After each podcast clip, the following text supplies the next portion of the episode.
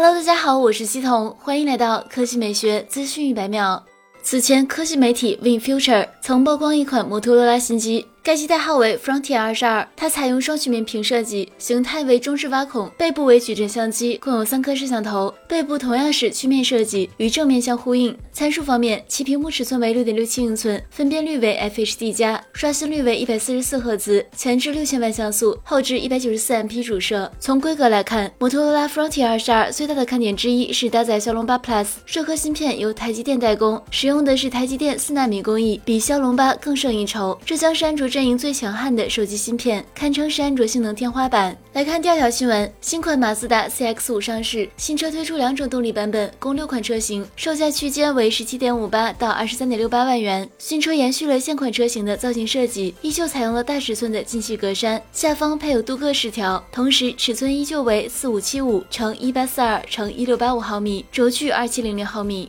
内部造型也没有什么新鲜感，依旧是消费者熟悉的那套设计语言，搭载了七英寸仪表盘以及十点二五英寸中控屏，配备智能互联系统 CarLife，并全系标配马自达悦联系统。配置倒是丰富，全系标配倒车影像和倒车雷达，部分车型还搭载了 iActive Sense 智能安全辅助系统，拥有低速刹车辅助系统、车道偏离警示系统、自适应巡航系统等多项主动技术。动力上，新车继续使用2.0升和2.5升两款自然吸气发动机，其中前者最大功率114千瓦，峰值扭矩分别为200牛米和252牛米，均匹配六速自动变速箱。新车上市后会与合资品牌紧凑型 SUV 展开竞争，如丰田荣放、本田 RV 和日产奇骏。好了，以上就是本期科技美学资讯一百秒的全部内容，我们明天再见。